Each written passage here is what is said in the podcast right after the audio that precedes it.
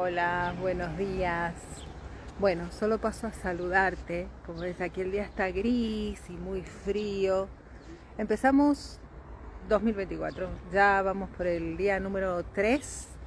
Eh, sería bonito acompañarnos. Y hoy empecé con esta, con esta idea que muchas veces le he aplicado en mi vida. A veces el día está gris afuera y el día está gris adentro ¿eh? y cuesta salir de ahí porque uno eh, tiene la cabeza con problemas, mm, con pensamientos de a veces de tristeza, de cierta angustia, ¿bien? Y cuesta eh, cambiar el rictus, digo yo, ¿no? uno no se da cuenta, pero si nos observamos más, si estamos más con nosotros mismos, nos miramos en el espejo, a lo mejor te vas a dar cuenta que estás triste, con la cara para abajo, Haz este ejercicio como una especie de yoga facial, pero lo que vamos a hacer con esto,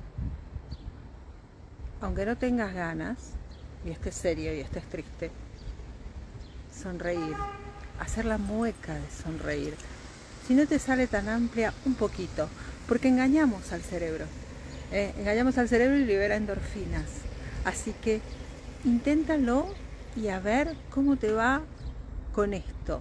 Y el humor siempre es un condimento que nos ayuda a realzar cualquier dolor, cualquier angustia o tristeza. A veces creemos que si nos reímos porque nos está pasando algo serio, estamos como faltándole el respeto a la situación, pero en realidad lo que estamos haciendo es intentar eh, poner un poco de ligereza a todo lo que nos pasa para poder llevarlo mejor. A lo mejor ¿Alguna vez eh, te ha pasado o has visto? A mí me pasaba cuando, cuando éramos jóvenes y me acuerdo, por ejemplo, cuando falleció mi abuela, ¿no? En, los, a veces en los, en tanatorios o en los funerales em, la gente cuenta chistes ¿no? y se ríen.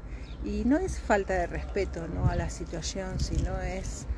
Eh, es mucho de inteligencia emocional, de poder... Mm, como digo, condimentar con ligereza la situación. Entonces, si tienes un día eh, gris como el que está aquí y frío por dentro, haz cada tanto esta mueca.